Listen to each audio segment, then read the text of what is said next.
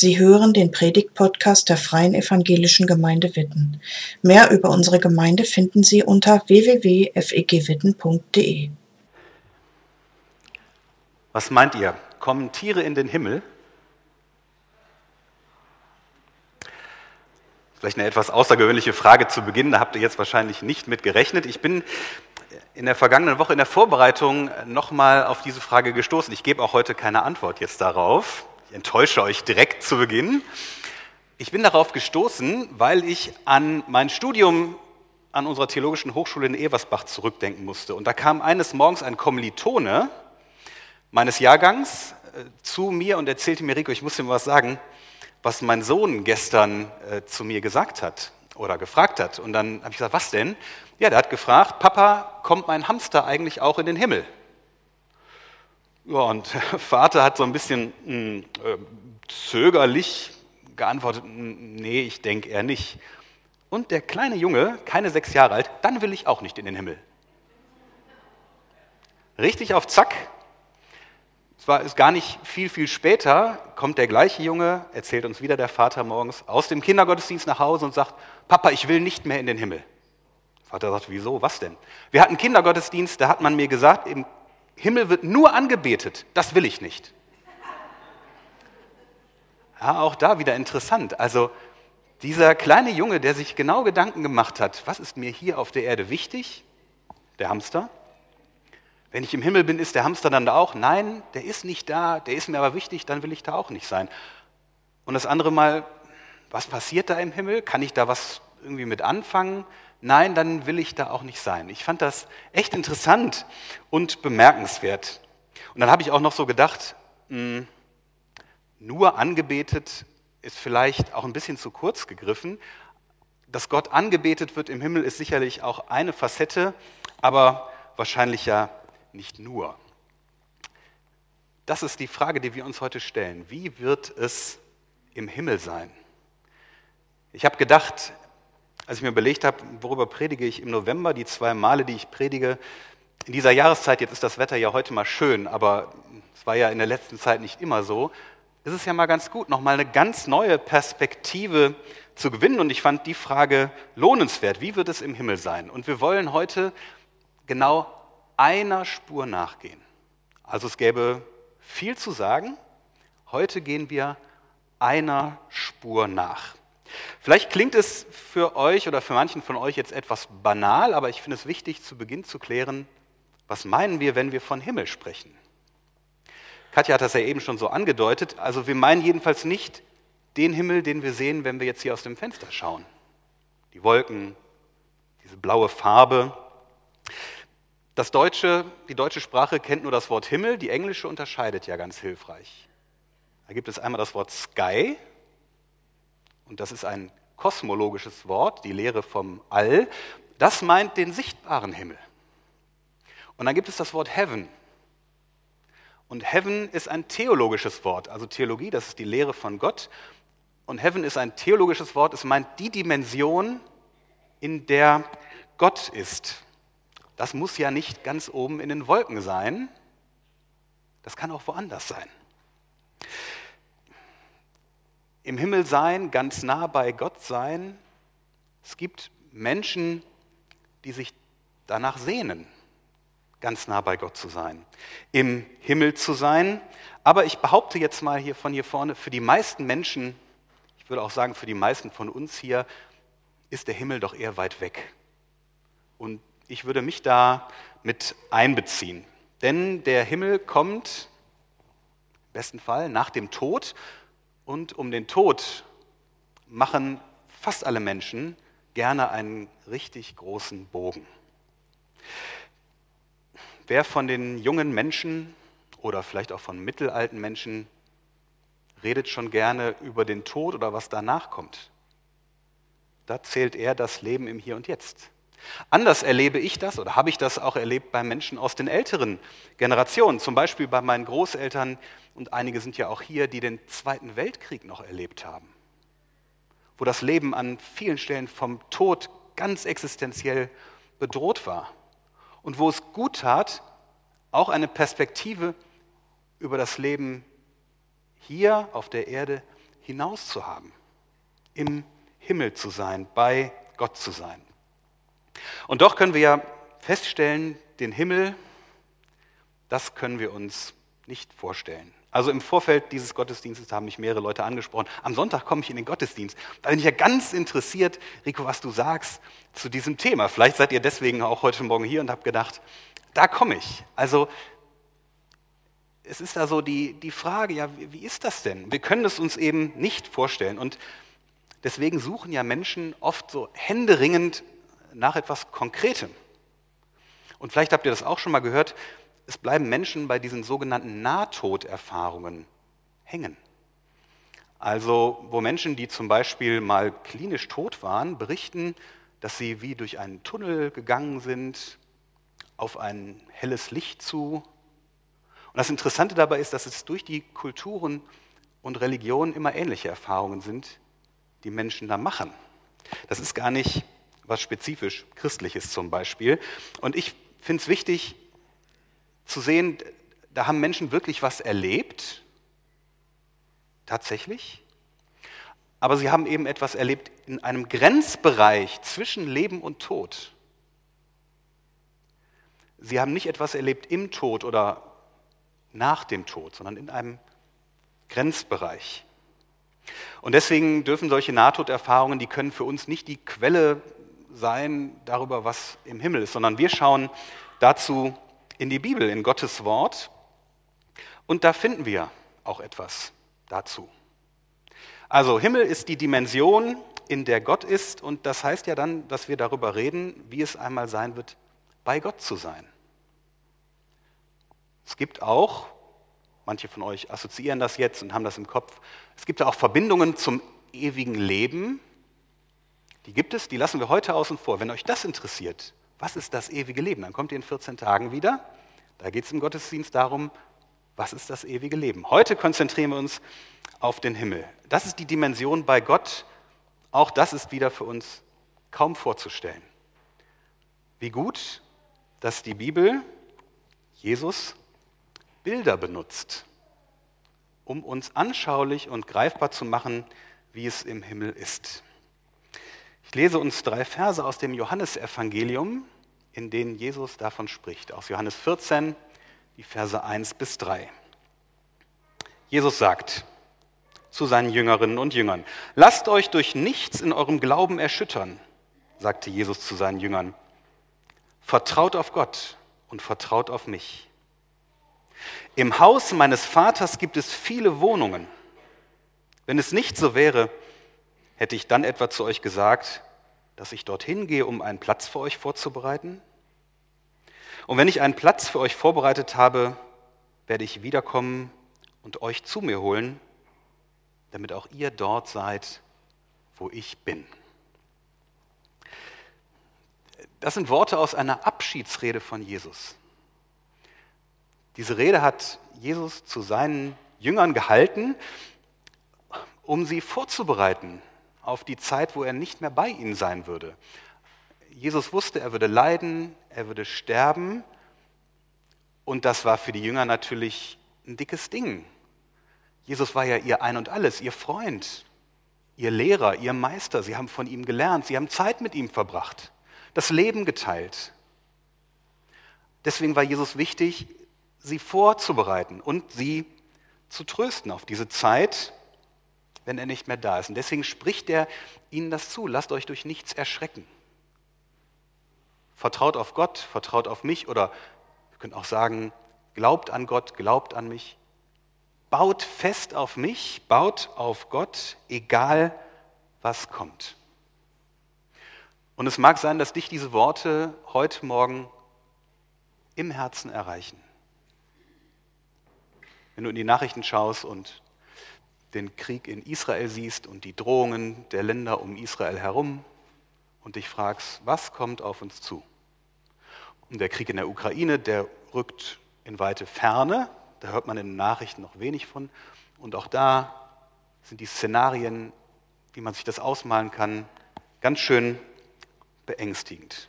Also wenn du das kennst, Angst hast, Sorgen hast, wenn du vielleicht das Gefühl hast, ja, mein Glaube der ist gerade irgendwie, der ist so klein, da kann ich, kann ich kaum drauf bauen. Wenn du das kennst, dann bist du in guter Gesellschaft.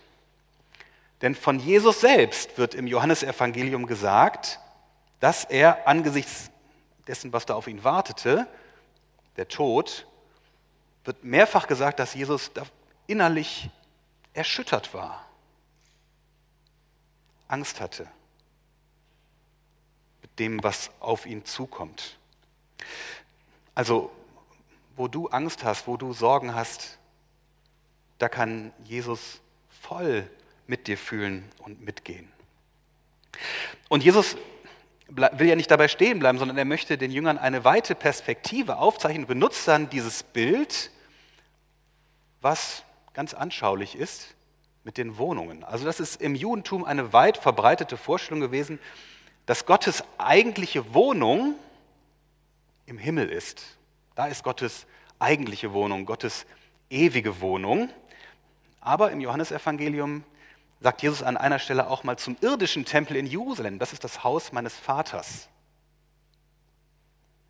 Hier meint Jesus aber die himmlische Wohnung, das himmlische Heiligtum, also diesen jenseitigen Ort, in dem Gott wohnt.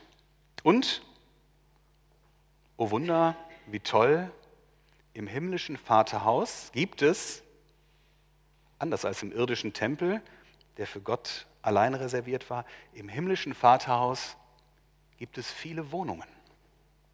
Oder wörtlich übersetzt, viele bleiben. Da gibt es Orte zum Bleiben. Da ist Platz. Sowohl für die Jüngerinnen und Jünger, die damals diese Worte von Jesus als erstes gehört haben, aber da ist auch Platz für alle anderen, durch die Jahrhunderte und Jahrtausende, die an Jesus Christus glauben, die ihr Leben an Jesus Christus festgemacht haben. Und angesichts der drohenden, des drohenden Todes und dass Menschen Angst haben, ja, was bricht denn dann ab, wenn ich vielleicht sterbe, ist Jesus wichtig, deutlich zu machen, dass die Gemeinschaft mit ihm, eine Gemeinschaft mit Jesus Christus, in der die Jünger ja gelebt haben, die haben das Leben geteilt, diese Gemeinschaft wird nicht abbrechen, sondern sie wird bestehen bleiben. Sie wird bestehen bleiben über Jesu Tod, über seine Auferstehung, als er in den Himmel fährt. Die Gemeinschaft bleibt trotzdem bestehen, bis Jesus einmal sichtbar auf unsere Erde wiederkommt. Das hat Jesus versprochen und wir wissen nicht, wann das sein wird. Es gibt ja immer Menschen, die so ein bisschen schauen und sagen, bald ist das soweit. Jesus selber sagt, dass er es gar nicht weiß. Das weiß nur Gott der Vater. Aber Jesus wird einmal wiederkommen und dann wird diese Gemeinschaft, die wir jetzt auch mit Jesus erleben können, im Glauben, im Vertrauen, vollendet werden. Das ist das letzte Ziel für Menschen, die zu Jesus Christus gehören, in der Herrlichkeit bei Gott zu sein, im Himmel. Wir können sagen, im Haus des Vaters bei Gott zu Hause. Das liegt nicht nur in der Ferne. Das ist natürlich etwas, wo jeder, der heute Morgen hier ist oder zu Hause zuschaut, denkt, jetzt bin ich da ja noch nicht. Das stimmt. Und trotzdem fängt es auch jetzt schon an. Da, wo du dein Leben an Jesus Christus festmachst, kannst du schon etwas, ein Stück von der himmlischen Herrlichkeit erleben. Aber wenn Jesus einmal wiederkommt, dann wird es vollendet. Vielleicht denkt ihr jetzt gerade, das ist ja alles ganz interessant und schön und Rico, du hast überhaupt noch keine Antwort gegeben auf die Frage hier. Ne? Ja, wie wird es denn jetzt im Himmel sein? Manche von euch haben vielleicht eben schon so erste Ideen gehabt. Wir können ja mal genau das Bild nehmen, was Jesus hier gebraucht, um es konkret zu machen. Im Himmel zu sein heißt ganz bei Gott zu Hause zu sein. In meiner Wohnung. Im Himmel zu sein heißt bei Gott zu Hause zu sein. In meiner Wohnung. Ich persönlich mag dieses Bild der Wohnungen. Ich finde das anschaulich und hilfreich. Dann habe ich so in der Vorbereitung gedacht, naja, vielleicht ähm, sitzen jetzt hier Menschen, die denken, naja, Rico, also ich wohne in einem Haus, 150 Quadratmeter Grundfläche mit Garten, mit Lagerfeuer vielleicht, ähm, Kamin, wie wir das eben gesehen haben. Und jetzt soll ich mich auf eine Wohnung einlassen. Na, das ist aber eher irgendwie ein Abstieg. Na gut, okay, eine himmlische Wohnung. Hm. Anders erscheint das, wenn wir uns klar machen, dass vor 2000 Jahren die Menschen in einem Haus wohnten, und zwar als Großfamilie, mehrere Generationen, in einem Raum. Und wenn ich dann höre, da gibt es viele Wohnungen, eine Wohnung für jede Person sozusagen, na dann ist das schon nochmal eine andere Perspektive als die, die wir heute einnehmen. Was beinhaltet das denn jetzt konkret, dieses Bild mit den Wohnungen? Ich möchte so drei Punkte, die mir wichtig geworden sind, mit euch teilen. Vielleicht könnt ihr hier oder da anknüpfen oder führt diese Gedanken auch für euch nochmal ein bisschen weiter. In meiner Wohnung, da fühle ich mich wohl und geborgen. In meiner oder in unserer Wohnung als Familie muss ich ja sagen, da bin ich gern. Da darf ich sein, wie ich bin. Auch mal ruppig, auch mal schlecht gelaunt, wo man mir sonst vielleicht sagt, jetzt lach doch mal. Ah, da darf ich auch mal schlecht gelaunt sein. Meine Wohnung ist mein sicherer Raum. Da gehe ich rein, da kann ich sogar die Tür von innen abschließen und dann kommt so leicht da keiner rein. Ich bin geschützt. Bei Gott zu Hause zu sein, das bedeutet, dass ich mich dort wohlfühle, dass ich dort geborgen bin, wie ein Kind im Arm der Mutter oder des Vaters. Bei Gott zu Hause zu sein bedeutet, da bin ich von Gott geschützt. Ich stehe unter Gottes Schutz. Wenn ich weiterdenke, merke ich, dass mir persönlich nicht so wichtig ist, wie unsere Wohnung ausgestattet ist oder wie sie dekoriert ist. Ich will jetzt hier nicht solche so ganz so Klischees aufmachen. Also meine Frau Sarah würde das vielleicht ein bisschen anders beantworten. Mir ist das nicht so wichtig, Dekoration.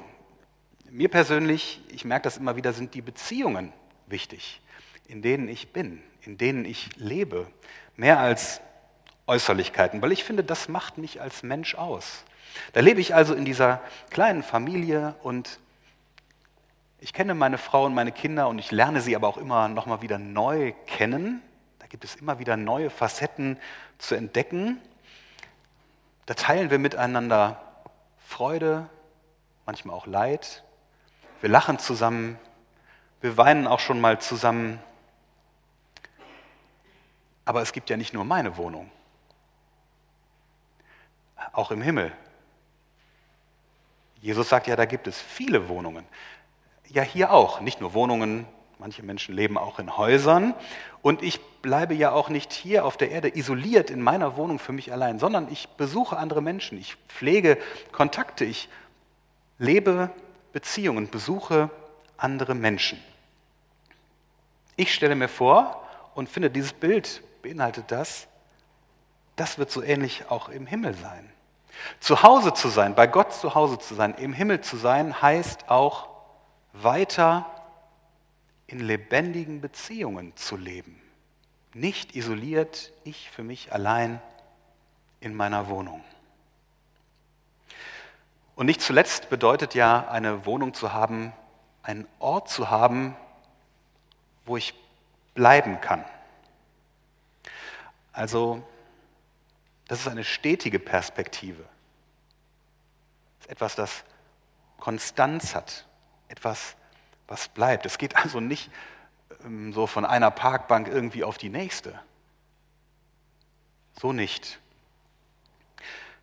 Wir erleben ja, dass momentan auf der ganzen Welt so viele Menschen auf der Flucht sind wie nie zuvor. Und das ist genau das, was diese Menschen sich ja zutiefst wünschen, die manchmal alles verloren haben, dass sie einen Ort haben, wo sie bleiben können, wo sie zur Ruhe kommen können. Da, wo ich bleiben kann.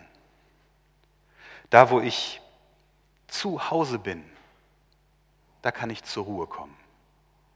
Da kann meine Seele zur Ruhe kommen. Und deswegen wieder bedeutet es sozusagen übersetzt im Himmel bei Gott zu Hause zu sein. Das bedeutet, dass ich dort meinen endgültigen Ruheort finde.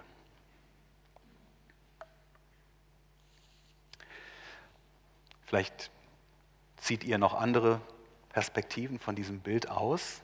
Ich staune darüber. Ich staune und finde, das ist echt eine schöne Perspektive. Die tut mir gut, die tröstet. Stellt euch das mal vor. Ihr könnt ganz bei Gott zu Hause sein. Im Himmel. Ohne das Leid, ohne die Not oder die Sorgen, die wir hier oft erleben, die uns prägen. Und vielleicht sehnst du dich danach, dass du ja, dieses, etwas von diesem Zuhause auch jetzt schon erlebst. Und die gute Nachricht ist, im Glauben an Jesus Christus, wo du Jesus dein Leben anvertraust, ist das möglich. Ein Stück weit das zu erleben.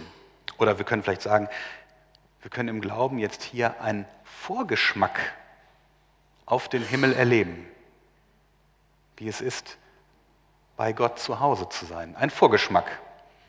Nicht mehr, aber eben auch nicht weniger. Das finde ich wichtig. Jetzt ist es ja so, dass wir trotz dieser schönen Perspektive, vielleicht habt ihr das ja gerade, dass ihr denkt, so, seid da gerade so in Gedanken und schön und jetzt kommt sozusagen, aber noch sind wir nicht da. Das stimmt. Trotz dieser schönen Perspektive leben wir ja im hier und jetzt. Wir sind noch nicht im Himmel.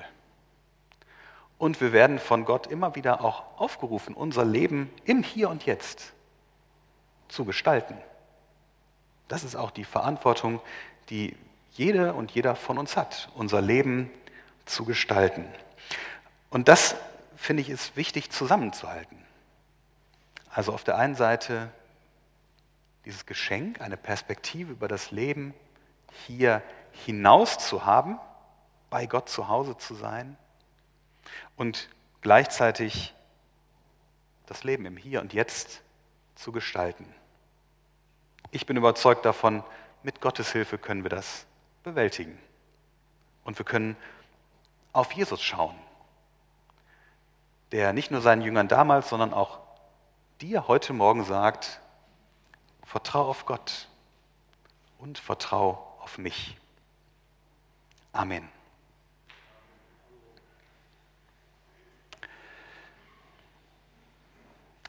Wir laden euch ein, miteinander zu singen, Gott zu loben, Gott die Ehre zu geben und den Gedanken, die euch jetzt gerade wichtig sind, nochmal nachzuhängen. Ihr müsst ja auch nicht sofort beim ersten Lied mitsingen. Wenn ihr vielleicht gerade denkt, Mensch, ich möchte da nochmal einen Gedanken für mich festhalten, dann macht das und steigt später ein Lass uns miteinander Gott loben. Danke fürs Zuhören. Sie wünschen sich jemanden, der ein offenes Herz und Ohr für Sie hat? Wir haben ein Team von Seelsorgern, das sich freut, für Sie da zu sein und vermitteln Ihnen gerne einen Kontakt. Anruf genügt unter Witten 93726.